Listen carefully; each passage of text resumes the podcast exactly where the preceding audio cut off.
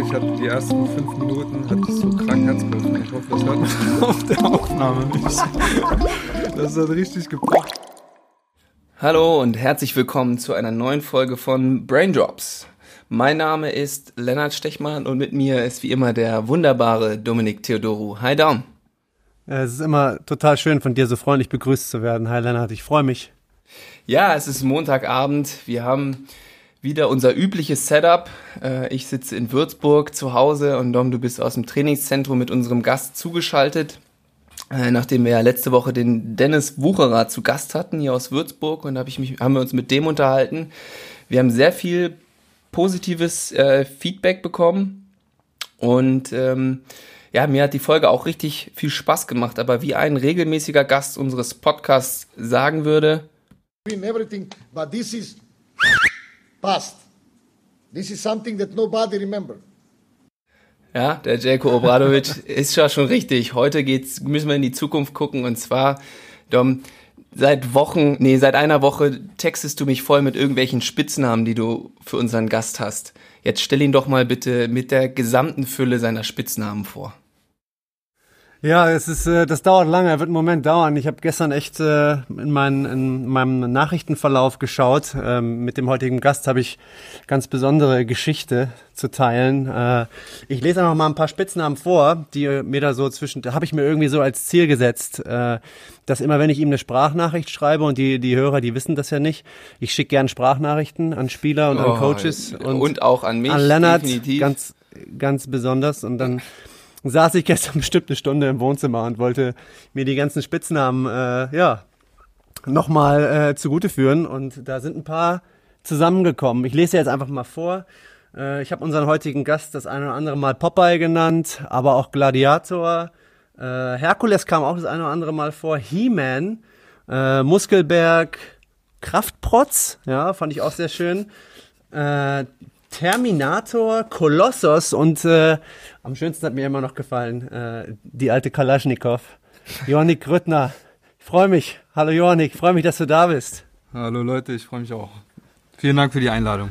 Ja, wir haben es ja auf Instagram schon angekündigt und uns wurden einige Hörerfragen auch wieder mal zugeschickt. Ähm, und die werden wir auch nach und nach immer mal wieder einbauen. Also sei gefasst, ähm, die nämlich äh, die prüfen dich bis auf den, äh, wie sagt man, bis aufs Zahnfleisch. Alles klar, ich bin bereit. Ja, Johannik, erzähl doch mal. Äh, Lennart, willst du loslegen? Oder ich weiß, du bist wieder ein bisschen unruhig. Ich kann auch für dich Ja, bin ich doch immer am Anfang von so einer Folge. Darum, wenn ich da so zwei gegenüber habe, ähm, das macht was mit mir, da bin ich ganz aufgeregt. Ähm, aber ja, Johannik, du bist ja auch ein ähm, äh, ein Hörer, ein Braindrops-Hörer, ein regelmäßiger. Zumindest gibst du das auf Instagram so preis. Ähm, hast du schon eine Lieblingsfolge oder irgendwelche Braindrops, die dir besonders gefallen haben, aus den bisherigen Folgen mitnehmen können? Ähm, also ja, ich bin, ich bin sehr begeisterter Hörer eurer Show. Ähm, ich glaube, meine Lieblingsfolge ist wahrscheinlich die mit Mike Stockton bisher gewesen. Liegt wahrscheinlich daran, dass ein, einer meiner, auch einer meiner Lieblingsmitspieler ähm, bisher war und einfach viele Anekdoten, viele witzige Stories, die man, wo man vielleicht auch dabei war, die man genau kannte, Insider und äh, deshalb war das, glaube ich, bisher meine Favorite-Folge. Äh, ja, das, äh, wir haben ja das eine Jahr zusammen mit ihm gespielt ja, Dom, ich weiß, ich war nur Trainingsspieler, du musst es nicht nee. einwerfen. auf, auf keinen Fall. Das hätte ich jetzt nicht nochmal gemacht. Nein, nein. nein Habe ich, ja, hab ich ja schon oft genug schon gesagt. Ja, das sieht ja auch nicht ähnlich. Ähm, nee, war, war, das war auf jeden Fall äh, eine starke Folge, ja. Ähm, aber seitdem hat sich ja ein bisschen was getan. Seitdem du mit dem Mike zusammengespielt hast, vielleicht, äh, Johanni, kannst du mal ganz kurz erzählen, du bist ja nach Bayreuth gegangen. Äh, wie geht's dir momentan? Äh, wir haben ja auch viele Göttinger Fans als Zuhörer vielleicht mal ein ganz kurzes Update zu deiner Situation. Ähm, ja, also erstmal geht es mir gut. Ähm, ich habe mir zwar leider Anfang Februar den Fuß gebrochen, Mittelfuß, äh, den fünften Mittelfußknochen. Ähm, war dann in Reha oder bin immer noch in Reha und ähm, aber jetzt auf dem Weg der Besserung und sonst geht es mir sehr gut soweit. Und was meinst du, wie lange, wie lange brauchst du noch, bis du wieder ins Geschäft einsteigen kannst, wann du wieder mit dem Training, ich meine, trainieren tust du ja gerade schon, aber Basketball ist wahrscheinlich momentan noch ein bisschen eingeschränkt, oder? Ähm, ja, auf jeden Fall. Also ich denke, dadurch, dass der Sommer ähm, noch lang ist und vielleicht aufgrund der Corona-Pandemie noch ein bisschen länger als gewohnt dauern wird, ähm, habe ich da noch genug Zeit. Ich glaube, ich werde jetzt in den nächsten Wochen immer mehr auch auf dem Basketballfeld machen können und äh, Step by Step. Also ich glaube, vielleicht noch einen Monat, zwei Monate, bis ich mich wieder äh, so wie so wie vorher bewegen kann äh, auf dem Basketballfeld und das ist dann denke ich auch so der der weitere Prozess. Und äh, wie sieht so ein Tagesablauf für dich momentan aus? Was du bist wahrscheinlich bei der bei der Reha und wahrscheinlich auch im Kraftraum, wie man dich kennt. Äh, erzähl mal.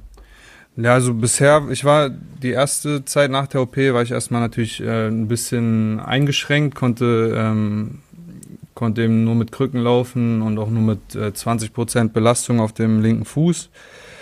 Ähm, hab dann aber halt jeden Tag Reha gemacht, das heißt fünf, sechs Tage die Woche war ich in, äh, bei der Physiotherapie, ähm, bei der Krankengymnastik und, äh, und auch im Kraftraum. Und ja, Basketball ist natürlich auf einem Bein schwierig, da hat man dann, muss man ein bisschen äh, erfinderisch werden, ein bisschen was im Sitzen machen, auf, aus dem Stuhl werfen, im Stuhl äh, sitzen und dribbeln und solche Geschichten. Ähm, und jetzt, wo es, wo es mit dem Laufen und so wieder alles kein Problem ist, kann man natürlich jetzt die Belastung ein bisschen hochfahren. Ich äh, bin trotzdem, also weiterhin in physiotherapeutischer Behandlung, jetzt gerade hier in Göttingen, ähm, im Athletikum und mache dort auch meine Krankengymnastik und mein Krafttraining und auf dem Basketballfeld jetzt halt auch immer, immer mehr. Ja, ähm, ja, Johannik, vielleicht mal ähm, gehen wir noch mal kurz ein bisschen in die Vergangenheit, vielleicht auch für Leute, ähm, die dich vielleicht noch nicht äh, so kennen. Du hast ja zum Beispiel, wenn wir ein paar Jahre zurückgehen, auch hier in Würzburg gespielt, in der, in der Pro B.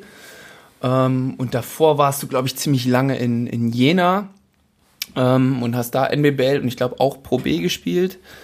Ähm, und dann hast du ja von nach Würzburg aus dem Pro B-Team ja einen relativ großen Schritt gewagt nach Göttingen in die damalige Bundesligamannschaft. Und ähm, ja, jetzt im Nachhinein würde ich sagen, das ist dir ja geglückt. Also du bist weiterhin BBL-Spieler und hast dich da äh, in der BBL festgespielt. Ähm, aber vielleicht kannst du da noch mal so ein bisschen was von dieser Transition erzählen, weil das hatten wir in, den, in der einen oder anderen Folge, glaube ich, auch schon mal so angesprochen, so diese Unterschiede zwischen ja, Zweitligaspielern, sage ich jetzt mal, und dann der Unterschied zur, zur BBL hin und ähm, vielleicht mal aus deiner Perspektive, wie das ist, da wirklich diesen Schritt zu vollziehen und da auch in der Bundesliga Fuß zu fassen. Wie, wie ist dir das so gelungen? Also erstmal, ich muss dich kurz korrigieren. In Jena war ich nur ein Jahr. Ah, okay. ähm, nee, ich ähm, ansonsten stimmte eigentlich alles. Also ich habe nach dem Abi, ich habe das Abi in Berlin gemacht, wo ich auch herkomme, in Stahnsdorf gespielt äh, zu dem Zeitpunkt und bin dann für ein Jahr nach Würzburg, habe dort halt Pro B gespielt und ganz am Anfang in der Vorbereitung ein paar Trainings in der BBL gemacht, aber im Endeffekt war ich dort, um Pro B zu spielen. Das Jahr lief okay, aber jetzt nicht überragend für mich und mhm. ähm, ja, kurz, also kurz vor Ende der Saison oder zum Ende der Saison hin habe ich dann äh, mit meinem Agenten gesprochen und der meinte, ja, wie sieht's aus? Ich hätte was in, in Göttingen für dich, wo du ein, ein Jahr jetzt einfach BBL trainieren könntest und äh, nebenbei in der Regionalliga spielen kannst. Und ähm, meinst du, das wäre was für dich? Und dann habe ich gesagt, klar, also die Chance wollte ich nutzen, habe gesagt, perfekt, bin, bin nach Göttingen gefahren, habe äh, mit Johann gesprochen, Johann Reuerkas, habe äh, mit, hat ein, ein kleines Individualtraining, wo man, äh, ja, wo ich denke ich mal ein bisschen genauer unter die Lupe genommen wurde und ähm, kurz danach habe ich dann unterschrieben und ja, dann war ich drei Jahre hier. Und wie war das dann für dich am Anfang, dieser Schritt vielleicht auch, also gut, du hast gesagt, du hast in Würzburg schon mal BBL trainiert, aber nur, nur relativ kurz und dann in Göttingen warst du ja wirklich dann drei Jahre hier äh, voll dabei und gerade am Anfang ähm, wie war das da für dich in so einem BBL-Training, dich plötzlich zurechtzufinden, nachdem du äh, vorher eigentlich hauptsächlich in der Pro B und NBBL gespielt hast? Ja, es war sehr tough. Also ich bin, ich muss sagen, ich war die ersten sechs Wochen vielleicht sogar noch ein bisschen länger, völlig überfordert. ähm, ich habe äh, ja, ich habe nach jedem Training, wir haben morgens das Teamtraining gemacht. Ich habe nach jedem Training eine Stunde, zwei Stunden geschlafen, um einfach äh, wieder klarzukommen. Ähm, und dann so nach und nach. Am Anfang war ich auch einfach auf dem Feld noch ein bisschen verloren, habe noch nicht so richtig gewusst, was ich machen soll, bin mit dem Speed, der Physis nicht zurechtgekommen, obwohl ich mich den Sommer über auf jeden Fall äh, gut vorbereitet hatte, aber es ist halt trotzdem nochmal ein, ein sehr großer Schritt und mhm dann als, ja, ich würde sagen, so ab, weiß ich nicht, vielleicht ab November habe ich so langsam dann auch verstanden, was, was ich tun muss, um, um eben auch mal eine Chance zu bekommen, um, um auch mal zu spielen vielleicht, um, um einfach auch im Training äh, Anteile zu haben und äh, ja, dem Team dort zu helfen. Und dann habe ich mich so nach und nach äh, reingearbeitet. Und ich denke dann so in der zweiten Saisonhälfte, wir haben ja auch ein relativ gutes, äh, erfolgreiches Jahr gespielt. Und ja, ab so der zweiten Saisonhälfte habe ich ja dann auch ab und zu mal, weiß nicht, auch mal in der ersten Halbzeit ein, zwei Minuten gespielt und habe dann so nach und nach, äh, denke ich, mich rangearbeitet. Mhm. Ja, für mich war das äh, auch, ich habe das ja, habe ja alle Trainings äh, äh, verfolgen können. Und ja, man hat das wirklich gesehen, dass in der ersten, äh, wie er das selber schon gesagt hat, die ersten sechs Wochen für ihn ja nicht einfach waren, äh, weil auch vor allem die Geschwindigkeit, aber auch Physis, hast du ja auch schon gesagt. Und ähm, man hat auch ihm angesehen, äh, dass ja, dass er wollte das ändern. Ja, also man hat von außen gesehen, er hat sich dann mit dem Assistant Coach unter, äh, unterhalten damals oder auch mit Johann direkt natürlich und hat äh, hat immer äh, versucht herauszufinden, was er ändern kann, damit sich mhm. das verbessert. Und dann hat er ja gerade auch schon gesagt, hat er nach und nach seine, seine, seine Rolle gefunden, hat rausgefunden, was er denn äh, machen muss, äh, damit er auch mal auf dem Feld stehen kann. Ähm, und da jetzt wär, würde sich meine nächste Frage darauf beziehen, was war denn dann so deine Rolle? Was, was war denn das, was du rausgefunden hast, was für dich wichtig ist? Ja, also erstmal habe ich rausgefunden, dass äh, man ohne Verteidigung nicht spielt. und äh, von daher war klar, ich muss, äh, ich muss auf dem Gebiet besser werden. Ich denke, ich hatte schon immer den Willen und äh, war schon immer ein engagierter Verteidiger, aber habe dann natürlich auch gegen erfahrene Spieler gespielt, wo man halt, wo es nicht einfach nur reicht zu wollen, sondern man muss dann auch mit, äh, mit ein bisschen mit Technik und mit ein bisschen mit Kopf verteidigen. Und ich denke, da habe ich mich dann nach und nach äh, ja, mit, äh, da, das habe ich dann nach und nach verstanden und äh, als es Klick gemacht hat, war dann klar, ich muss verteidigen und muss äh, offene Würfe treffen, um, um dem, dem Team zu helfen und das war von da an dann meine Rolle. Mhm. Und also es ist, ähm, ich, ich hole jetzt mal ganz kurz ein bisschen aus. Und zwar hatte ich das, hatte ich Johannik schon vorgewarnt, dass ich, also der hatte, ich habe in dem Podcast ja auch schon ab und zu mal von so einem Tool erzählt, das ich auf der Arbeit ab und zu nutze, dass wir quasi, das aus der Wirtschaft ursprünglich kommt und das hat Johannik ähm, auch mal eingespielt und ich habe hier seine Ergebnisse von vor, ich glaube, vier Jahren mal rausgesucht und habe hab das hier so äh, vorliegen. Und im Grunde ist das relativ einfach zu erklären. Johannik, du erinnerst dich wahrscheinlich auch noch, du hast ja im Grunde eigentlich nur ein Spiel gespielt, ne? So ein Rätselspiel. Erinnerst ja, du dich genau. noch grob? Ja, so ein bisschen, ja. Ja. Und ähm, da gab es jetzt nicht so richtig viele Zielvorgaben so und dann haben wir einfach äh, über, über dieses Programm quasi seine Mausbewegung so ein bisschen verfolgt und die Idee dahinter ist, dass ein Mensch, der über ähm, Erfahrungen über sein Leben hinweg macht, so gewisse Muster irgendwann in sein Verhalten einschleift. Also so im Grunde kann man sich das so vorstellen, dass das Gehirn von uns immer energiesparend arbeiten will. Und um das zu machen, versuchen wir immer in eine gewisse Routine zu kommen. Also Sachen gleich anzugehen, damit man da nicht sich weiterhin aktiv Gedanken drüber machen muss. Und wir haben quasi mit diesem Tool versucht, man so ein bisschen rauszuarbeiten, okay, was sind denn die Routinemusters des Spielers? So, und das wurde ursprünglich für die Wirtschaft entwickelt. Und ähm, ich weiß nicht, ein paar Leute, die es hören, oder ich, ich werfe jetzt einfach mal so ein Fachwort, da wird ja, ist ja jetzt ganz viel in agil zu arbeiten, transagil und in Teams und weg von Hierarchie und so. Und ich, das sind irgendwie alles Themen, die man wunderbar auch auf den Sport übertragen kann. Und Jonik, wenn man jetzt dein Ergebnis da sieht, dann hättest du quasi den perfekten Score für transagil, also für ähm, hierarchieloses Arbeiten, Zusammenarbeiten und produktiv sein. Und das liegt daran, dass du ein relativ ja, ausgeglichenes ähm, ja, äh, Metakompetenzen, so nennt man das, dass wir ähm, da messen, so ein ausgeglichenes Profil hast, also jetzt nicht krass in Extremen unterwegs bist. Und das würde ja genau, oder das passt eigentlich ziemlich genau damit, dass du als Rollenspieler es schaffst, deine Rolle zu finden und weißt, okay, was ist jetzt hier mein Job? Und ähm, da wollte ich dich so mal so ein bisschen fragen, wie ist denn das für dich, wenn du mit dem Umgang von außen das so hörst? Also ich weiß nicht, dann äh, erzählt man ja, okay, ja, ich bin hier irgendwie Basketballspieler und so, aber du kannst jetzt, ich sag mal, ich sag, formuliere jetzt mal böse, du kannst jetzt irgendwie nicht die Monster-Stats vorweisen. Trotzdem weiß jeder auf dem Feld irgendwie, wie wichtig du für dieses Team bist. Ähm, wie gehst du damit um, wenn da vielleicht auch mal, ja, ich weiß nicht, Kritik, Hohn kommt, irgendwie, oh ja, vielleicht früher auch, oh ja, der Pro B-Spieler, der jetzt hier versucht, sich in der, äh, in der BBL äh, festzuspielen, der ist doch aber eigentlich gar kein BBL-Spieler oder, ach, das ist nur so ein Rollenspieler, irgendwie so. Wie gehst du mit so einem, mit so einem Feedback um?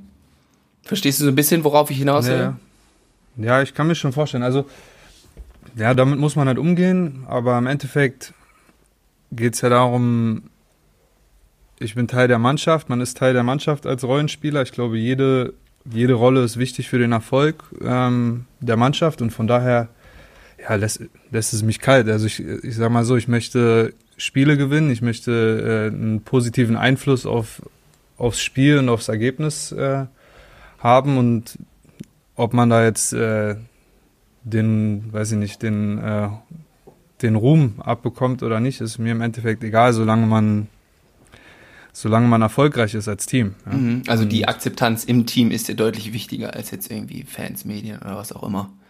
Ja, definitiv. Also ich glaube, Leute, die die Basketball verstehen und die vielleicht auch auf, äh, also nicht mal zwingend auf dem Level gespielt haben oder auf einem höheren Level, aber einfach wissen, worum es äh, im Basketball oder im Teamsport geht, die, die wissen das schon zu wertschätzen und äh, ja, alle anderen, gut.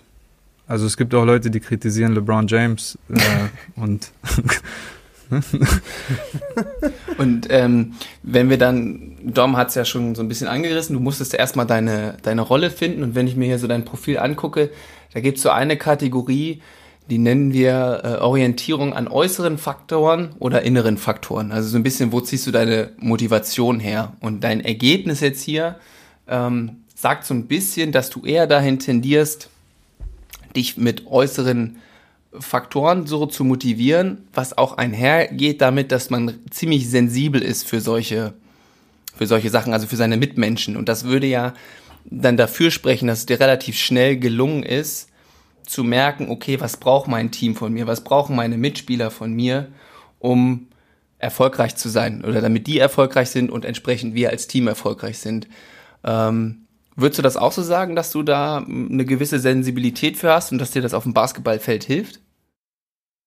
Ja, ich denke schon. Also ich glaube, dadurch, dass eben mir ja vielleicht wirklich diese Anerkennung von, von Fans oder so in dem Sinne nicht so wichtig ist wie wie am Ende des Tages das Spiel zu gewinnen und mir mein Körper auch nicht zu schade ist, irgendwie dahin zu gehen, wo es weh tut, äh, kann, trifft das schon sehr gut zu, denke ich, ja. Mhm. Ja, interessant vielleicht auch, vielleicht auch dazu, äh, kann ich vielleicht schon mal, Lennart, wenn du mir gestattest, kann ich schon mal eine Hörerfrage. Äh, ja, hau raus. Ähm, bezüglich auf, auf deine Rolle, bist ja gerade schon so ein bisschen drauf eingegangen, ja. Aber wir haben eine Hörerfrage bekommen. Äh, wie würdest du denn dein Spiel letztendlich beschreiben? Äh, was machst du deiner Meinung nach schon ganz gut und wo musst du, wo, was ist für dich wichtig, was du noch verbessern musst? Ja, also ich glaube, verbessern kann man alles immer. Also ich glaube, der beste Verteidiger oder der beste Werfer arbeitet trotzdem weiterhin darin, äh, besser zu werden in, in, jeglich, in jeglicher Hinsicht. Ähm, ich glaube, ich bin ein, ein, guter Verteidiger. Ich glaube, dass ich ein Team First Guy bin und also on Offense und on Defense. Ähm, und, und ich denke, das macht mein Spiel aus. Also ich glaube, dass ich immer alles für den Teamerfolg gebe und ähm, ja, das macht mich, denke ich, das sind, denke ich, meine Stärken und ja, wie gesagt, woran man arbeiten kann, da gibt es immer vieles. Ich glaube, äh, gerade in, in, der Offense gibt es noch, äh, noch einige Aspekte, an denen ich arbeiten kann, noch äh, einige Sachen, die ich verbessern kann, aber so hm. ist immer schwer zu sagen, was da jetzt speziell. Okay. Ähm, ich wollte noch mal einmal zurück, äh, vielleicht in diese, ich weiß nicht mehr, welche Saison es war, aber und ich weiß auch nicht, ob es seitdem noch mal wieder ein, ein krasseres Spiel gab, aber ich würde sagen, mein, mein Stand ist so ein bisschen dein Career-Game, das du hattest, war ja damals gegen Alba Berlin, als er die zu Hause in der Sparkassenarena geschlagen hat. Ich glaube, das war vor zwei Jahren, oder? Nee, 18, 19 war das, ne? 18, 19. Ja, das war letztes Jahr. Letztes ah, letztes Jahr, Jahr sogar. Ja, okay, krass. Ja. Ähm, und das, das ist nochmal, ich, ich will jetzt nochmal so ein bisschen auf diese mh, mm, eventuelle Orientierung nach außen, also ich meine damit jetzt nicht, wie du schon gesagt hast, Fans, sondern eher die Mitspieler, dass du ein Spieler bist, der sich gut von der positiven Atmosphäre eines Teams auch anstecken kann. Also, wenn man das Spiel, die Highlights sich, habe ich mir im Vorhinein nochmal angeguckt, also ihr habt ja als Team unfassbar gebrannt. Also da war ja wirklich eine, ihr habt wartet, glaube ich, beide Center sind ausgefallen, also beide langen Spieler. Ihr habt gegen Alba Berlin gespielt, wo eigentlich auf dem Papier klar war, okay, ihr habt, ihr habt keine Chance, aber ihr habt so richtig gebrannt und habt euch in so einen Rausch gespielt. Und da bist du ja wirklich komplett drin aufgegangen. Kannst du erstmal vielleicht ganz kurz nochmal uns in die Situation zurück ähm, versetzen, weil das war ja wirklich so, so eine Art Breakout-Game vielleicht auch von dir. Äh, wie das für dich damals so war mit dem Spiel auch, wie du das so wahrgenommen hast? Ähm, ja, ist natürlich, würde ich mal sagen, so meine, die, die schönste Erinnerung an, äh, an meine Zeit hier in Göttingen oder allgemein in meiner bisherigen Basketballkarriere. Ich äh, komme aus Berlin, von daher war natürlich äh, noch war es natürlich noch schöner, dass das auch gegen Berlin passiert ist, aber im Endeffekt ja war es halt vielleicht einfach ein, ein, ein, perfekter Tag. Wer weiß, wir haben äh, von Anfang an gewusst, wir haben nichts zu verlieren, haben zusammengespielt, jeder für jeden und äh, ja, wie du gesagt hast, wir waren irgendwann in so einem Rausch, dass wir irgendwie nicht mehr so richtig zu stoppen waren. Und, dann, und in dem Fall hilft dann natürlich auch eine, eine Atmosphäre wie hier in der Sparkassenarena, wo mhm. ähm, ja, wo es dann einfach mega laut wird, wo man, wo die Schiedsrichter für jeden Pfiff gegen die äh, Heimmannschaft ausgepfiffen werden, egal ob der Pfiff richtig oder falsch war. Und äh, ich glaube, das sind so das ist so eine Atmosphäre, die dann die ganze Mannschaft trägt und mich dann natürlich mit. Ähm, ich finde es schön, wie du äh, gerade gesagt hast, perfekter Tag. Äh, ich glaube, das, das würde ich auch für dich jetzt vor allem, natürlich auch für uns alle, weil das hier ein perfekter mhm. Tag, ne? Äh, aber für dich vor allem, du, äh, ich, für die Zuhörer vielleicht interessant, die Statistiken, er stand 28 Minuten auf dem Feld. Äh, wir haben das Spiel 91, 85 gewonnen. Äh, Johannik hat, hat am Ende des Spiels 6 von 6 geworfen, 3 von 3 äh, Zweier, 3 von 3 Dreier. Ähm, ja, hat dann zwei Rebounds und einen Assist noch geholt und hat eine Effizienz von 18 gehabt und am, am Ende 15 Punkte erzielt und ja, quasi jeden Wurf, den du losgelassen hast, äh, der ging rein. Hast du das im Spiel irgendwie, hat man das, kriegt man das irgendwie mit oder war das einfach, ah, ich werf den Ball jetzt weg und der, der wird schon in die richtige Richtung fliegen? Nee, der, der, nach dem Spiel ging der da raus und hat gedacht, was haben die Leute denn alle? ja, also, wie ist das? Weil das ist nichts ja, mit, vor allem ähm, gegen Alba Berlin dann noch. Ja, also ich glaube, für, für die meisten Spieler ist es immer wichtig, wie man ins Spiel reinkommt. Ähm, ich habe das Spiel, glaube ich, mit einem mit einem Cut und einem, mit einem Easy Layup gestartet ähm, und dann direkt kurz danach nochmal ein Fast Break Layup gehabt und ich glaube, dadurch ist man schon mal so in einer guten Stimmung. Dann habe ich Ende des ersten Viertels äh, quasi mit der Schlusssirene einen Dreier geworfen. Und danach, also ich meine, man, man hat ja auch im Training mal Tage, wo man besser trifft, wo man schlechter trifft. Und wenn man so gut anfängt, dann denkt man sich ja gut, was soll noch passieren? Äh, und du sprichst es an, es ist für, äh, also ich kenne es natürlich auch, dieses Reinkommen als Spieler ähm, und wenn man erstmal ein, zwei easy Aktionen hat, um, um Selbstvertrauen aufzubauen, ähm, hast du auch Rituale noch vorm Spiel, wo du es vielleicht ähm, oder wo du versuchst schon in irgendwie in so ein positives Gefühl zu kriegen oder ja, in diese, ja, das Momentum irgendwie schon vorm Spiel auf dich, äh, auf dich zu reißen irgendwie. Ich weiß nicht genau, wie ich es anders beschreiben soll, aber ich denke, du weißt, was ich meine. Boah, ich weiß nicht genau. Also ich habe äh, keine, keine Zauberroutine, glaube ich. Ich glaube, ich versuche natürlich so ein bisschen die Sachen zu, an den Sachen zu arbeiten oder die Sachen zu machen, die mich am Ende, von denen ich weiß, dass ich sie im Spiel äh, brauchen werde. Also ich werde äh, nicht an irgendwie nicht plötzlich an Geschichten arbeiten, die ich im Spiel höchstwahrscheinlich nicht oder in, in Situationen, in die ich im Spiel höchstwahrscheinlich nicht kommen werde. Und ähm, von daher ja, habe ich da nichts, nichts Spezielles, sondern mache einfach das, was ich, äh, was ich weiß, was ich im Spiel brauche und dann bin ich ready. Also du bist jetzt nicht der äh, krasse Warm-up-Dunker mit Windmill 360 und weiß nicht. Der, der war ich mal. Der ja. war ich mal. Aber ist auch geil. Ja. ja, ich weiß, du warst du ja der Spezialist bei uns zusammen mit Lennart Larisch. ja. Ähm, aber nee, die Windmills und 360s, die ja. ich da immer rausgehauen habe, bleiben wohl in Erinnerung. Die habe ich nicht gesehen, aber okay. nee, aber das, das ist gar nicht mehr so doll, sondern wie gesagt, ich, ich versuche dann natürlich meinen Körper vorzubereiten. Das heißt, ich mache so ein bisschen so eine Mobility-Routine, die ich äh, hier auch von Dom gelernt habe. Mache ein bisschen was in der Richtung, dann sehe ich zu, dass ich ordentlich warm werde und dann geht es am Ende des Tages halt darum, das Händchen zu finden. Dann geht man, fängt man an mit ein paar Formshots und geht dann ein bisschen weiter weg und so weiter. Und dann, wenn das Spiel losgeht, dann ist man hoffentlich äh, bereit. Und wie machst du das so mental gesehen? Also wie kommst du, ich meine, wenn man dich abseits des Courts, sag ich mal, kennenlernt, du bist irgendwie ein mega sympathischer Kerl, äh, richtig lieb und ähm, mit dir kann man einfach eine gute Zeit haben und ich glaube, würde sagen, du, also ich sage jetzt mal übertrieben, du tust keiner Fliege was so. Wie kommst denn du in dieses aggressive Mindset rein, sag ich mal? Also weil im, im Endeffekt auf dem Court musst du ja den Gegner ja umlegen, um es jetzt mal ganz äh, platt zu sagen. Also erstmal vielen Dank fürs Kompliment. Gerne. ähm, ja, also ich glaube, da braucht es nicht viel, weil ich, weil ich weiß, dass es nötig ist, um, um eben zu gewinnen, um, um gut zu spielen. Also ich äh, weiß, ich muss jetzt den Spieler verteidigen, ich muss den jetzt über den Screen bringen, ich muss den jetzt ausboxen physisch oder und so weiter und so fort. Und ich glaube, da braucht man keine, also ich zumindest keine extra Motivation. Okay. Ja? Mhm. Also du gehst das Ganze eher rational an und äh, genau. achtest darauf, dass du gut vorbereitet bist, sowohl körperlich als auch, ja, ich sag mal, was die individuellen Stärken äh, der, des Gegners angeht. Richtig. Okay. Ja, Dom, hau doch mal so ein paar Performance-Questions raus. Vielleicht mache ich nochmal ein Comeback zu äh, Psychofragen. Kein Problem. Ich habe äh, hab gemerkt, dass du erstmal eine Pause brauchst. Das ist okay. Ähm, ja, Jonik, äh, wie soll ich sagen, ich kenne dich, ja, ich, ich weiß, was dich auszeichnet, ich weiß, dass du ein extrem harter Arbeiter bist.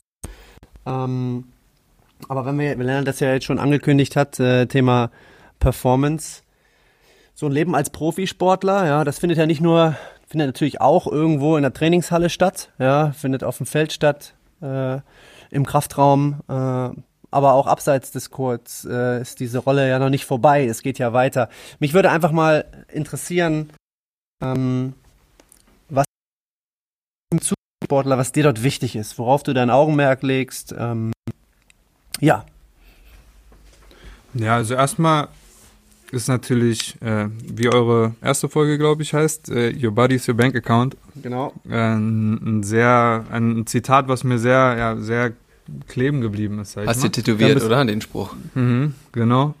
Nee, und von daher äh, ist mir wichtig, ja, natürlich auf meinen Körper zu achten. Ich äh, weiß, was ich, also ich habe mittlerweile, denke ich, in den letzten drei, vier, fünf Jahren ähm, viel gelernt, habe ein gutes Gespür für, für meinen Körper bekommen. Ich weiß, was meinem Körper gut tut, was ihm schlecht tut ähm, und, und versuche eben so wenig es geht von dem, was nicht gut für meinen Körper ist, zu tun und so viel es geht von dem, was, äh, was mir hilft, um eben äh, in Topform zu sein. Was sind da so Sachen, die dir helfen? Naja, grundsätzlich ist erstmal, ne, wie, wie ihr auch schon im Podcast besprochen habt oder angesprochen habt, äh, guter Schlaf ist äh, eins der wichtigsten Dinge. Dann äh, eine gesunde und ausgewogene Ernährung, da achte ich sehr viel drauf. Und dann eben auch so die Geschichten, die vielleicht jetzt nicht zwingend mit Basketball zu tun haben, wie Krafttraining, äh, Mobility-Training, Geschichten, die einfach wichtig sind, damit man nach einem anstrengenden Training schnell wieder recovert, damit man vor einem Training schnell warm ist und äh, eben wenig von dieser, von dieser Belastung merkt. Äh, du hast gerade auch eine Sache so ein bisschen angesprochen, so bist dieses Trial and Error, ja, dass man halt als Athlet rausfinden muss, was einem persönlich hilft und was einem vielleicht nicht so hilft, ja. Ähm, aus, aus meiner Erfahrung mit dir, ähm, du hast das ein oder andere Mal ein bisschen Knieschmerzen. Ja, das ist wahrscheinlich nicht nur äh, für dich interessant, sondern es gibt ganz viele andere Athleten, die sich darüber auch be beklagen.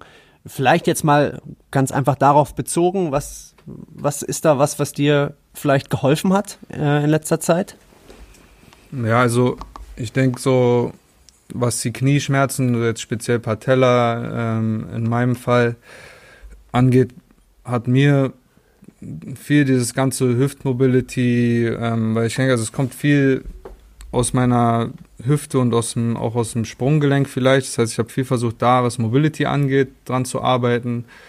Dann habe ich äh, viel exzentrisch trainiert, das heißt, äh, sowohl jetzt den Muskel isoliert, ähm, am Beinstrecker zum Beispiel, aber auch ähm, mit Kniebeugen und, und anderen, äh, ja, anderen Übungen für den, für den Unterkörper habe ich eben viel versucht, da so ein bisschen auch Spannung rauszunehmen und also ein, ein globaler Ansatz letztendlich. Definitiv, ja. Ja, ja das ist ja was, was mir auch äh, im Training mit den äh, mit den Jungs immer wieder auffällt, dass ja, dass es halt nicht die eine Übung gibt, äh, die für jeden den gleichen Effekt hat, sondern dass es immer wieder individuell ist und man immer wieder mit dem Athleten äh, herausfinden muss, was äh, was einem was einem hilft. Ähm, aus deiner ganzen äh, Erfahrung bisher als, als Profibasketballer, was sind denn für dich bestimmte, gibt es bestimmte No-Gos, wo du sagst, oh nee, das geht gar nicht, das kannst du dir äh, jetzt vielleicht auch im Verhalten als eines Profisportlers nicht erlauben? Ja, es ist immer schwierig. Also mh, es gibt natürlich so kleine Geschichten jetzt in, in der Ernährung oder so, die man, die man weglassen sollte. Aber ich glaube so grob sind es natürlich so, solche Geschichten wie zu wenig Schlaf, irgendwie ewig lange wach bleiben, morgens nicht aus dem Bett kommen. Dann sind es so Geschichten wie Alkohol, weiß ich nicht, Drogen, Nikotin. Ja. Also sowas natürlich ein absolutes No-Go. Und ja, ich weiß nicht, was, was sonst noch. Ähm, was, ich habe mal, ich habe mal, ich werfe hier mal eine Hörerfrage rein. Du hast jetzt mhm. mehrmals schon ähm, Thema Ernährung angesprochen. Aber was wäre denn mal, ähm, wenn du jetzt mal nicht so drauf achtest, was wäre, wofür würdest du cheaten? Also was wäre zum Beispiel deine Lieblingssüßigkeit, um jetzt mal die Frage zu, äh, zu nehmen oder auch, so, weißt du, du weißt, worauf ich hinaus will. Ja, also eine Lieblingssüßigkeit ist, ist schwer. Wahrscheinlich Künefe. Das ist ein türkischer Nachtisch. Aber den gibt's, den gibt's eigentlich nicht, nicht überall. Deswegen äh, kommt man da nicht zu oft in Versuchung. Also in Berlin kann, findet man das schon leichter, aber außerhalb von Berlin bin ich da noch nicht fündig geworden. Deswegen ist das schon mal gut. Und äh, weg von den Süßigkeiten hin zu anderen Cheat Meals, äh, sagen wir jetzt mal Pizza, Burger oder irgendwie so ein Zeugs. Was ist da so dein Favorite, mhm. wenn du mit dem mal cheatest, was so, äh, so wie ich Johanni kenne, alle zehn Jahre einmal passiert? Boah, das ist immer schwierig. Also ich glaube. Burger. Sorry, aber die Verbindung dann, war mal ganz kurz hm, weg, sag's also, nochmal. Äh, wahrscheinlich Burger, mhm. Cheeseburger mhm. oder sowas, aber da versuche ich dann trotzdem drauf zu achten, ist entweder mache ich, koche ich sie selber, also brate sie selber, dann, dann weiß ich, was, was drin ist, dann weiß ich, ich habe das Fleisch an einer ordentlichen Fleischtheke gekauft ähm, oder äh, und so weiter. Und ja, es, ich glaube, das Wichtigste ist einfach, dass man man sollte nicht zu strikt auf alles verzichten. Man muss nur auch wissen, wann ist das beste Timing, um, um eben mal gegen seine, weiß ich nicht, seine Regeln ah. zu, äh, ja, zu. Das, das ist interessant. Wann, wann, wann wäre so bei dir das Timing? So Off-Days Off würde mir jetzt als erstes einfallen? Oder? Ja, es kommt drauf an. Also im, im Endeffekt ist es, geht es natürlich nach, am besten im Sommer, sage ich mal, ist es so nach dem, nach dem letzten Training der Woche. Das heißt wahrscheinlich Samstagabend, Samstagnachmittag.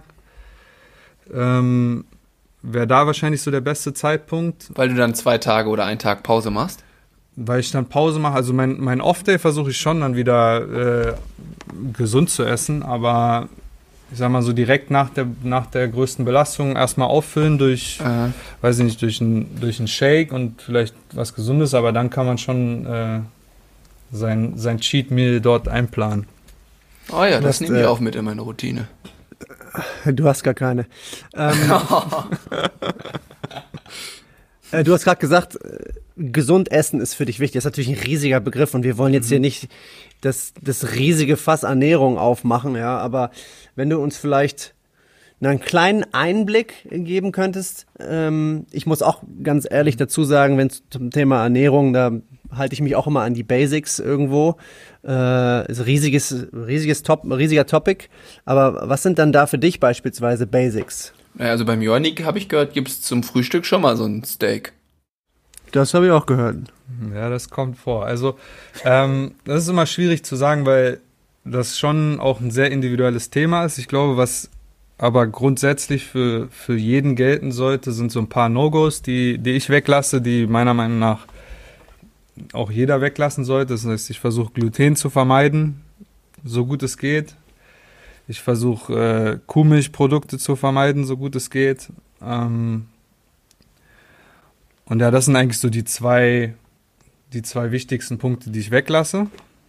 Einfach weil Und die dann- ähm, ähm, entzündungsfördernd äh, Genau. sind, sage ich mal. Ent, ent, entzündungsfördernd und eben diese leichte Unverträglichkeit, die Mhm. eigentlich jeder so ein bisschen in sich hat, auch wenn man es vielleicht nicht weiß. Man, man merkt es wahrscheinlich erst, wenn man mal eine Weile darauf verzichtet hat und dann mal wieder ein Glas Milch trinkt. Oder äh, wenn man mal, weiß ich nicht, zwei, drei Monate keine Nudeln gegessen hat und dann sich einen Teller Pasta reinhaut, dann, dann wird man erst merken, dass es einem dann vielleicht doch nicht so gut geht. Ja, danach. okay. Ähm, so, das sind so die zwei, zwei Sachen, die ich auf jeden Fall weglasse. Ähm, und dann ist so, ja, das Grund, mein Grundprinzip ist, ich äh, starte den Tag mit einem Glas, das ganz, ein ganz simpler, äh, nein, ganz simple Sache, und zwar ein Glas Wasser mit äh, einem Spritzer Zitrone oder Limette, das heißt eine, eine halbe Limette und äh, ein bisschen Himalaya-Salz. Ähm, und dann frühstücke ich, wie ich schon gesagt habe, Steak nicht immer, aber äh, eben eine, eine Proteinquelle, eine Protein, eine gesunde Protein- und Fettquelle. Das heißt, das kann unterschiedlich sein. Das kann ein Steak sein und eine Handvoll Nüsse. Das kann sein. Ähm, ein, Geil. Ja, das kann aber auch. Zum das kann auch ein, Frühstück ein Steak und eine Handvoll Nüsse. Ähm, das kann aber auch ein, ja, weiß ich nicht, ein Rührei ist vielleicht für die meisten Leute ein bisschen einfacher, ja. Das heißt, Ja. es kann auch ein Rührei mit ein bisschen Gemüse sein. Aber, aber Jonik, du läufst das andere, ein oder andere Mal bist du hier auch aufgelaufen mit einer Avocado in der Hand. Zum Beispiel. Es ist auch eine, eine gesunde Fettquelle, das heißt ein Avocado. Es, es Leicht gibt gesalzen, ne? Ja, also ich, ich meine, wenn viele, die hören sowas, also wahrscheinlich jetzt auch von euren Hörern, äh, die hören, wie der isst ein Steak zum Frühstück oder Fleisch zum- zum Frühstück. Das könnte ich niemals. Kann ich verstehen. Hat, als ich es vor drei, vor vier Jahren angefangen hat, für mich auch erstmal seltsam geklungen. Man muss sich da halt vielleicht langsam rantasten. Man muss gucken, man kann, man kann, es gibt auch vegane Optionen. Man kann auch ein, äh, ein Kokosjoghurt mit, äh, mit Nüssen und, und einer Handvoll Beeren oder so ähm, frühstücken. Das ist dann so die, vielleicht die bisschen leichtere Variante für, für viele. Ähm, und dann, wie gesagt, es kann Ei sein mit äh, ein bisschen Gemüse, das kann ein Stück Stremmellachs sein, das ist auch eine relativ schnelle Variante oder, oder geräucherter Lachs äh, mit einer Avocado, solche Geschichten. Also da gibt es eigentlich relativ viele Optionen, ohne eben auf, auf Kohlenhydrate äh, zuzugreifen. Also das ist so der, das was du versuchst, Kohlenhydrate weg und eine Genau. gesunde Proteinquelle. Also das ist so immer der Mindset von deinem Frühstück. Genau, es geht einfach nur darum, quasi Kohlenhydrate oder die Energie, die man ja dann für den Tag braucht, aus, aus eben gesunden Fetten und Proteinen zu schöpfen und nicht aus dem, äh, wie, wie es viele machen, aus dem, weiß ich nicht, aus dem Porridge oder aus dem äh, Vollkornbrot oder Brot allgemein. Also eine geile Scheibe Nutella-Brot. Geil. Genau, ja. Ja, interessant. Und wie sieht es dann mittags aus? Ähm, ja, den Na, Rest. So. Vielleicht nochmal kurz für die Hörer. Ähm, ich meine, ich kenne Johannik ja aus Göttingen logischerweise. Äh, und da haben wir immer morgens trainiert. Deswegen ist es vielleicht jetzt interessant, wie es dann mittags bei ihm aussah. Was du da so für, für Richtlinien hast. ähm, ja, also das, das passe ich dann so ein bisschen an die Belastung an. Ja? Also ähm, in der Saison und gerade wenn man eben morgens dieses Teamtraining hat, ähm, muss man natürlich danach dann zusehen, dass man, also in meinem Fall vor allem, aber auch eigentlich für alle, alle äh, uns Profisportler, dass man dann eben versucht mit mit einer Kohlenhydratquelle äh, die Speicher aufzufüllen nach der Belastung. Das heißt, mein Mittagessen ist dann ja, Kartoffeln, Reis mit äh, Gemüse und einem Stück Fleisch, Stück, Stück Fisch. Gibt auch immer mal eine vegane, vegane Alternative ab und zu. Also da muss man einfach ausgewogen bleiben und aber eben nicht vergessen, die, äh, ja, die äh, glutenhaltigen Kohlenhydratquellen, die man sehr gerne oder die sehr gerne genommen werden, die lasse ich halt weg. Ja, interessant. Ähm, Lennart, hast du noch was zum Thema Ernährung? Mm, nee, ich gucke hier gerade noch mal kurz die. Ah, doch, ja. Ich habe hier gerade noch spontan ähm, eine Frage, eine Hörerfrage reingekommen. Äh, ist vielleicht nicht Ernährung direkt, aber äh, geht in die Richtung äh, Supplementierung. Und zwar, Johannik, was ist denn deine Meinung zu Kreatin? Ist das äh, sinnvoll als Profisportler zum Muskelaufbau? Ich selber habe irgendwie jetzt direkt erstmal so Vorurteile von wegen, dass das dann irgendwie diese klassischen Pumper sind, die irgendwie sich da einfach nur äh, gefühlt Wasser in Bizeps reinspritzen. Ähm, oder liege ich, also ist definitiv ein Vorurteil. Äh, wie siehst du das? Was ist deine Meinung zu dem Thema? Oder auch Dom, Ähm. wenn du da was Sinnvolles zu sagen hast. Go ahead. Ja, also das ist ja genau das, was ich meine ähm, mit dem Thema Ernährung, gerade so Supplementierung. Das, äh, ich persönlich ähm, würde mich jetzt nicht aus dem Fenster lehnen und dazu irgendwie eine, eine Wertung abgeben wollen, weil ich da, glaube ich, auch einfach zu unsicher bin. Äh, ich glaube, es ist sinnvoll, nach dem Training äh, Proteine zu sich zu nehmen in Form eines Shakes in Kombination mit einer Banane beispielsweise oder auch schnelle Energie mit so einer Reiswaffel oder so. Das ist, glaube ich, ähm, macht voll, äh, komplett Sinn. Aber ja, äh, zum Thema Kreatin, da will ich mich jetzt äh, nicht so äußern, weil ich es auch, glaube ich, ich wüsste jetzt gar nicht, ich glaube, man kann es machen, aber ja, schwierig für mich. Hast du damit schon mal was gemacht, äh, Johannik? Ähm, ja, habe ich tatsächlich. Also ich glaube erstmal grundsätzlich zum Thema Supplements ist immer wichtig. Viele, viele junge, junge Sportler, junge äh, angehende Profis oder wie auch immer, die, die da eben jetzt mit Krafttraining anfangen, die denken immer als erstes darüber nach, ja, ich brauche jetzt Proteinpulver, ich brauche jetzt das und das. äh, Wie sieht's aus mit Kreatin, BCAAs und so weiter und so fort. Ich glaube, das Wichtigste ist erstmal, dass das Essen stimmt. Das heißt, du musst echtes Essen essen, wenig äh, irgendwie verarbeiteten Kram, sondern einfach, wie ich schon gesagt, zu den Basics, äh, bei den Basics bleiben und dort gesund essen. Und dann kann man sich, wenn man schon ein bisschen fortgeschrittener ist, auch Gedanken über Supplements machen. Äh, ich selber nehme nehm da einiges, was, ähm, was mir meinem Körper, denke ich, gut tut. Um sowohl als, also sowohl was jetzt Muskelaufbau angeht, vielleicht gar nicht mehr so viel, aber äh, einfach um die Regeneration zu fördern, um, um einfach äh, ein bisschen besseren Schlaf zu bekommen und so weiter und so fort.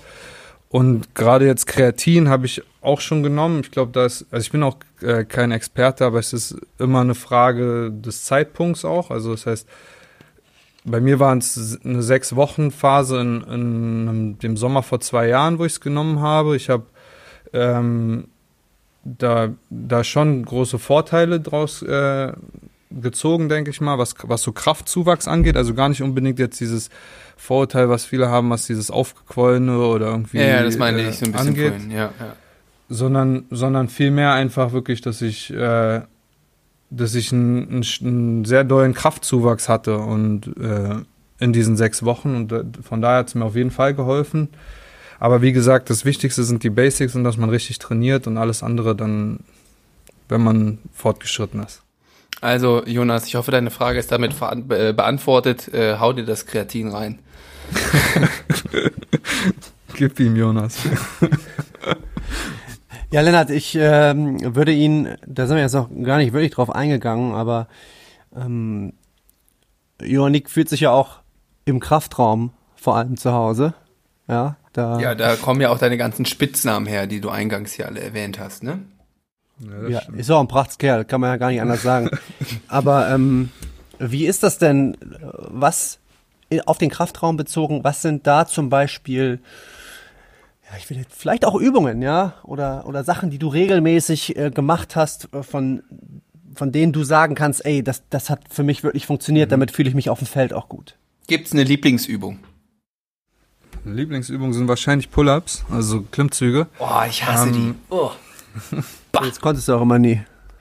Ja, also ich glaube, grundsätzlich auch da, wie bei Ernährung, sind die Basics meiner Meinung nach das Wichtigste und das sind halt Übungen wie Bankdrücken, Klimmzüge oder Rudermuster, ähm, Kniebeuge und äh, Deadlift. Und da gibt's halt alle möglichen Variationen und da muss man einfach, muss jeder für sich, glaube ich, so seine Routine finden, seine, seine Lieblingsübung finden, die, die ihm am besten hilft und, und da auch wieder ist, also es geht wirklich immer auch um den Zeitpunkt, ne, am Tag vorm Spiel vielleicht dann äh, eher die Belastung ein bisschen runterschrauben und dafür vielleicht am Tag nach dem Spiel oder zwei Tage nach dem Spiel, wenn man äh, noch ein bisschen Zeit hat bis zum nächsten Spiel, dann noch mal ein bisschen einen anderen Reiz setzen. Jetzt wird's kontrovers. Da hatten wir schon andere Meinungen hier, ne, Dominik? T äh, Stichwort äh, PAP oder wie das Ding auch mal hieß.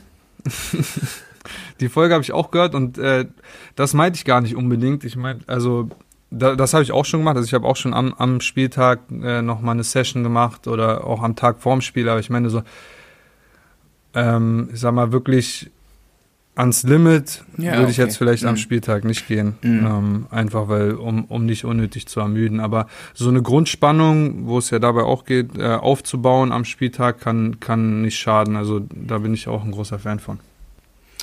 Ähm, was jetzt vielleicht, ich weiß nicht, ob es bisher schon rübergekommen ist, wahrscheinlich schon, ähm, dass Johannik war immer einer der ersten in der Halle, ja, äh, hat sich tapen lassen, war teilweise auch schon vorm Tapen da, hat seine Mobility Lass, lass mal den Johann das hier erklären. Moment mal. Ja. ähm, ja, es, ähm, wie- sagt man das auf Deutsch? Wenn da ein Spieler ist in meiner Mannschaft, die man das äh, könnt, ist das Deutsch? Dann ist Johannik. Ja, der, der arbeitet so unglaublich hart, er ist so professionell. Ähm, er ist hier äh, nur reingekommen wie ein Boy, jetzt ist er ein Man. Oder Dom, das wolltest du noch sagen. Genau, das wollte ich sagen. Ich sage erstmal gar nichts. Äh, mir wäre wichtig, äh, was ging da in deinem Kopf vor, als du das gehört hast, Johannik?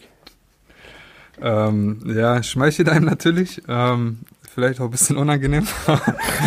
ähm, aber nein, äh, klar, also es äh, ist äh, schön zu hören oder gut zu hören, dass, äh, dass das wahrgenommen wird, dass das äh, geschätzt wird und deshalb, ja, das ist natürlich schön gewesen.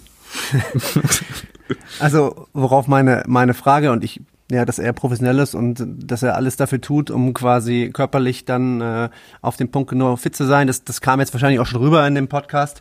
Ähm, aber was mich jetzt interessieren würde, wie gehst du damit um, dass wenn du Mitspieler hast, ja, die vielleicht ein bisschen talentierter sind oder die richtig viel Talent haben, äh, bei denen du dann vielleicht Sachen siehst, die du selber nie so machen würdest. Na, was ist das? Wie ist das? Wie fühlt sich das für dich an? Ja, ist das? Gehst du dann darauf ein oder denkst du dir einfach nur, ach Mann, ey, wenn der noch ein bisschen mehr, noch ein bisschen konsequenter arbeiten würde, dann könnte, könnte der noch viel besser sein? Was, was machst du da? Wie ist deine Reaktion da? Ja, also ich meine, es ist immer schwer, wenn du, wenn du Spieler siehst, die vielleicht äh, dann nicht performen, dann ist es immer, dann ist es immer schade. Also wenn du, ich meine, wenn der Spieler keinen Wert auf sein oder kein, keine Rücksicht auf seinen Körper nimmt, nicht eben nichts extra macht, aber aber jedes Spiel performt, dann ist schwer was dagegen zu sagen oder äh, dagegen sowieso nicht, aber dazu zu sagen. Ne? Dann, dann muss der das für sich wissen. Ich meine, kann sein, dass sich das äh, erst in drei Jahren bemerkbar macht. Äh, kann sein, dass es sich nie bemerkbar macht. So, Gibt sicher auch. Und von daher, ich maß mir da jetzt nicht an, irgendwie weiß ich nicht, mit dem Finger drauf zu zeigen oder ne, wenn, wenn jemand. Doch, da, da läuft der fragen- Johannik doch mal schnell zum Coach.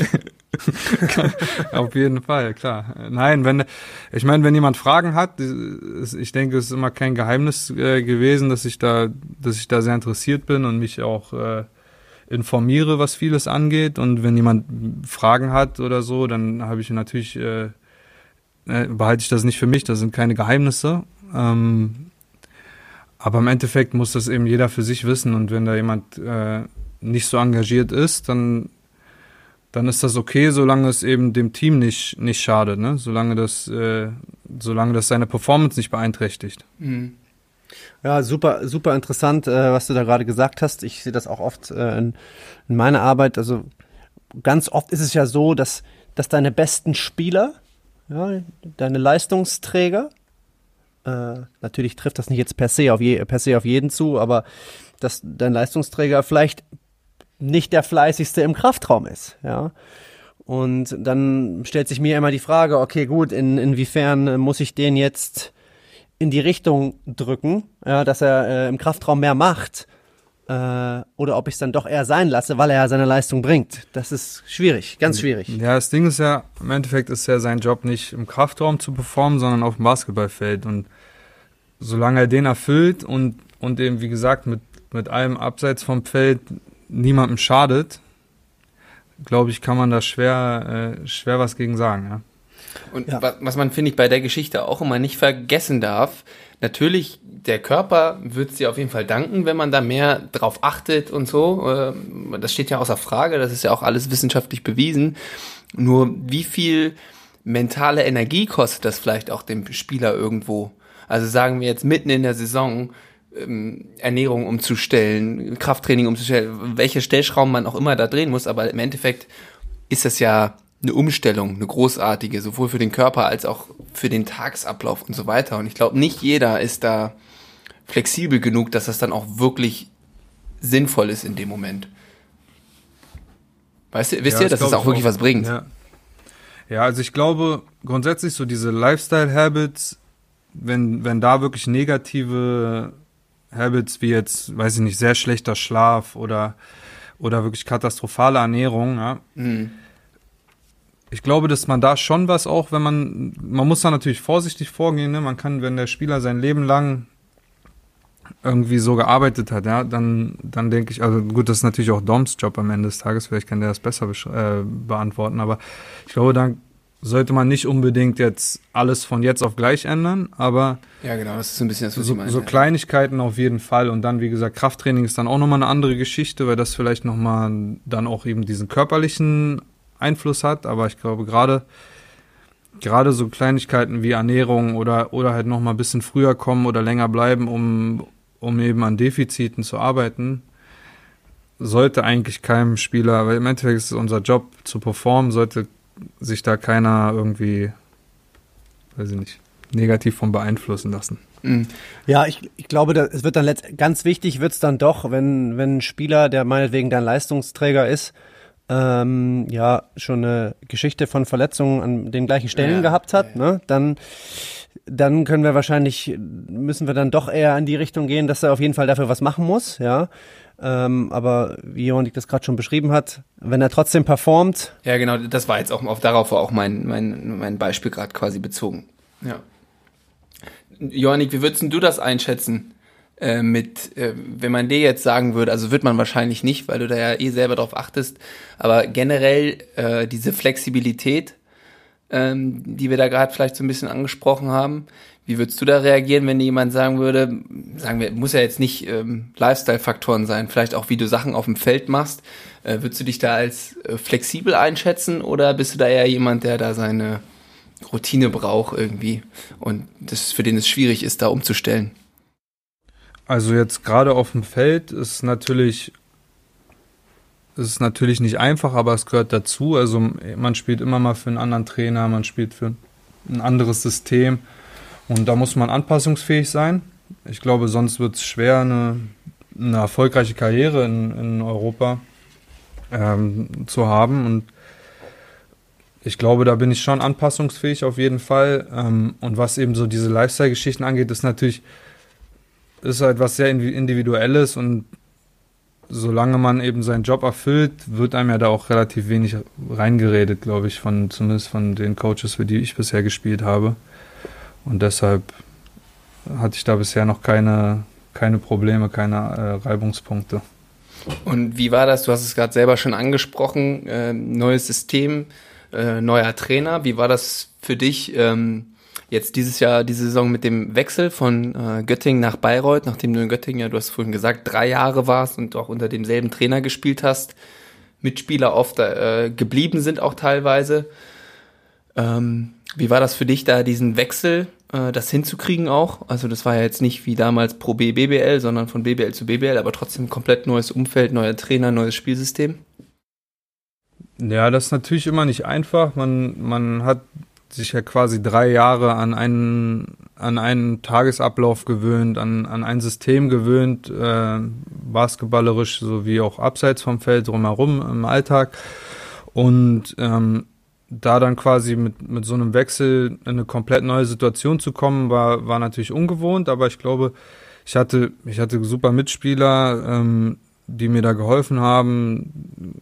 Gerade Andi Seifert war mein, mein Nachbar, der schon eben, der schon vier Jahre in Bayreuth davor gespielt hat und daher das System, von daher das System sehr gut kannte.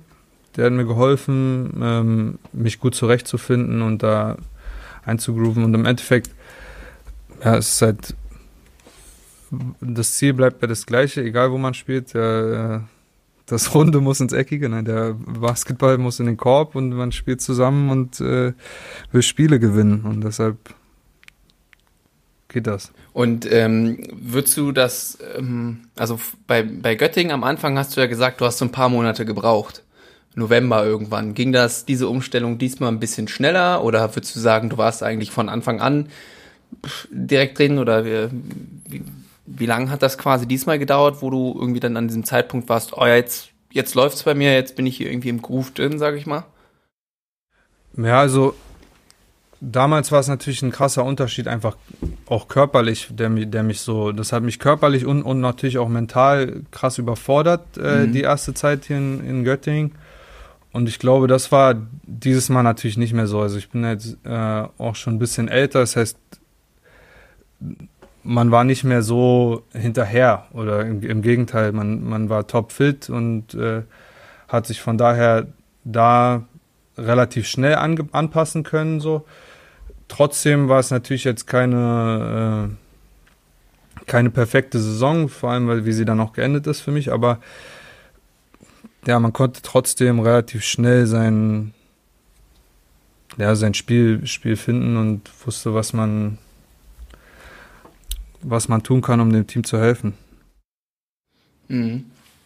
Ja, weil in diesem Tool, was ich vorhin angesprochen habe, da gibt's auch, deswegen frage ich da gerade so nach, ähm, eine Kategorie, mit, die heißt äh, eine Metakompetenz, um das Fachwort zu benutzen, die heißt Flexibilität.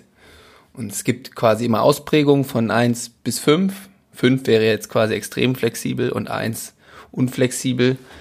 Äh, und du bist so gerade, also du bist nicht genau in der Mitte bei der 3, sondern bei der 2 quasi ein bisschen unflexibel. Deswegen frage ich da gerade so nach, ob du da mhm. irgendwie Verbesserungen gespürt hast, dass du dich daran anpassen konntest, weil du diesmal schon wusstest, okay, es ist was Neues äh, und so weiter. Und es scheint ja wirklich ähm, auch so gewesen zu sein. ja. Ja, Lennart. Ja, lass doch hier nochmal noch so ein paar äh, Hörerfragen raushauen, oder? Ja, finde ich, äh, finde ich recht. Willst du anfangen oder soll ich? Hast du dir schon, du hast doch gerade schon mal eine ruhige Phase gehabt, da hast du doch bestimmt äh, im Hintergrund ein bisschen was gelesen, oder? Ja, selbstverständlich, Lennart. Dann hau doch mal eine raus. Äh, Jonik, wer war denn äh, bei der BG für dich der am äh, meisten oder der in, inspirierendste Mitspieler? Du hast ja vorhin schon mal so ein bisschen verraten, aber Lennart, bleib mal ruhig dahin. Du auf, du auf keinen Fall. Ich wollte eigentlich sagen, gibt es um, nur ähm. eine Antwort. Da hatte ich tatsächlich einige. Also klar, Mike, Mike war auf jeden Fall äh, ein, ein Top-Typ, hat äh, war unser unser Kapitän und Leader und von dem mit dem habe ich immer noch äh, regelmäßig Kontakt. Also der war auf jeden Fall ein super Typ. Aber wie gesagt durch die Bank weg. Wir hatten, also ich hatte kaum eine schlechte Erfahrung hier, würde ich sagen, was die Mitspieler angeht. Ähm, was haben wir hier noch? Äh, wenn du kein Basketballer geworden wärst, was wärst du dann geworden? Auch ein Klassiker Ja, bei solchen es. Fragen. Bodybuilder. Ähm, ja, das ist ein Klassiker. Ich habe keine Antwort darauf, leider. Also ich, äh, ich weiß es nicht genau, was ich dann jetzt machen würde. Ich hab, bei mir hat sich das zwar relativ spät erst ergeben, also ich glaube äh, nicht wie viele, viele Jungs, also ich war nicht irgendwie mit mit zwölf oder mit zehn schon auf dem Film, ich werde Basketballprofi. Bei mir kam das eher so 17, 16, 17, 18, vielleicht sogar später. Ähm, aber kann ich dir nicht genau sagen, was ich dann äh, jetzt machen würde. DJ und Bodybuilder. Vielleicht, ja. Joni, gibt's, gibt's auch mal Tage in deinem Leben, wo du einfach auch keinen Bock auf Basketball hast? ähm, ja, klar. Kommt vor. Also. Und was gibt's, machst du dann ich, so? Also, ich sag mal so, ich bin, ich beschäftige mich schon fast jeden Tag mit Basketball. Also ich glaube so, ein Basketball in der Hand habe ich vielleicht sechs von sieben Tagen und äh, in irgendeiner Weise im, darüber nachdenken oder Videos schauen und so weiter.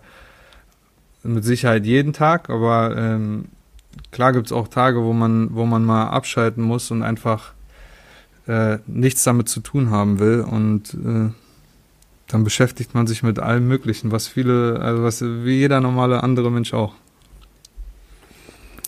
Mm, Ja, ist jetzt eine. Wir wollen hier nicht ins Boxhorn jagen.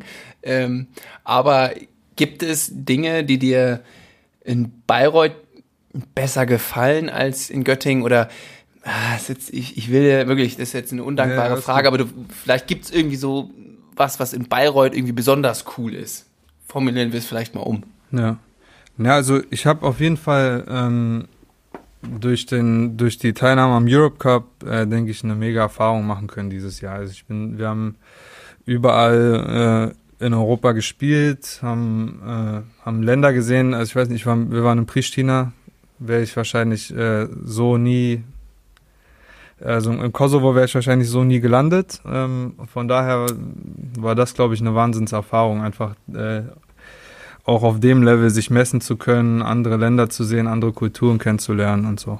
Das war, glaube ich, der, so das, äh, das Coolste an, dem, an, dem, an der vergangenen Saison für mich. War das vielleicht auch einer der Gründe, warum du dich für den Wechsel entschieden hast, um da mal eine andere Frage auch leicht umzuformulieren?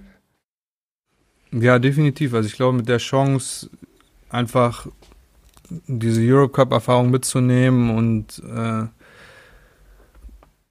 und eben zu reisen und äh, sich andere ja andere Kulturen anzuschauen, andere andere Städte, coole Städte anzuschauen. Auf jeden Fall war das so mit ein Grund, warum ich äh, mich für Bayreuth entschieden habe. Ja, ich habe noch eine Frage von unserem äh, Geschäftsführer Frank Meinerzagen. Aha. Ja, Auch ein regelmäßiger äh, Hörer unseres Podcasts. sagen, ja. äh, schöne Grüße an Schöne Frank an Grüße. dieser Stelle. Ja. ja vielen Dank, auch. Frank. Äh, jetzt kommt deine Frage. Und zwar, äh, hast du dir als Profi jetzt für die Zukunft klare Ziele gesteckt? Oder ist es so, na, ich guck mal, was so passiert in den nächsten Jahren? Ähm, nee, auf jeden Fall. Also ich möchte mich natürlich weiter, ähm, weiter in der BBL entwickeln und weiter äh, mich zu einem, ja, zu einem, weiß nicht, etablierten Spieler entwickeln und, ähm, weiß ich nicht, so kurzfristig, jetzt- ich habe jetzt, weiß nicht, vielleicht 80 BBL-Spiele gemacht, vielleicht ein paar mehr, weiß ich nicht genau. Ähm, mal gucken. Kurzfristiges Ziel sind natürlich äh, die 100 voll machen und dann einfach weiter schauen. ja, cool. Ich würde sagen, ich, Ich glaub, hab noch eine. Ach, du hast noch eine. Oh, ja. Ja, ja, ich habe, äh, Jonik, die Frage kam vom, äh, ich glaube, guten Freund von dir. Du hast äh, am Anfang des Podcasts gesagt, dass als du nach Göttingen gekommen bist, dass du auch für das Farmteam damals, beziehungsweise für den ASC Göttingen in der ersten Regionalliga gespielt hast. Und äh, man muss dazu sagen, zu dem Zeitpunkt damals gab es immer ein, äh, ja, ein, ein Stadtduell. Ja, korrigiere mich, wenn ich falsch liege. Und das hast du äh, mit dem ASC verloren gegen, äh, gegen die BG 74. Und Ja. die Frage war, äh, ob du danach gut schlafen konntest. Das Ähm, wäre auch eine Frage, die ich mir stelle. Ja, das war seltsam, weil das war natürlich für mich als Nicht-Göttinger im Vorhinein gar nicht so eine große Sache. Ne? Alle, haben, alle waren sehr, sehr pumped für das Spiel. Viele, viele Spieler aus, aus beiden Mannschaften hatten zuvor schon zusammengespielt, ob es NWBL oder Regionalliga oder was auch immer war. Alle kannten sich. Ähm, ich war relativ neu in Göttingen, war da so ein bisschen, hatte damit eigentlich gar nichts zu tun. Ähm, und ja, als wir es verloren haben, hat es mich aber dann tatsächlich äh, doch mehr abgefuckt als, als erwartet. ja, interessant. Und dann vielleicht noch eine letzte. Äh, Lennart, jetzt, vielleicht wirst du ja jetzt wieder genannt. Äh, ich wollte, ja, sehr gut, das wollte ich auch noch gerade fragen. Fishing for Compliments, try to. Kon konntest du in deiner Zeit bei der BG Freundschaften schließen, die dich vielleicht ja auch irgendwo ein bisschen geprägt haben? Ja, einige. Einige. Also mit, mit vielen Spielern ist man noch in Kontakt. Äh, freut sich immer, mal sie wiederzusehen, ob, ob im Sommer oder auch in der Saison, egal ob als Mit- oder Gegenspieler. Äh, und dank Social Media ist man natürlich mit allen auch immer sehr, sehr easy in Kontakt und äh, da sind einige Freundschaften entstanden auf jeden Fall.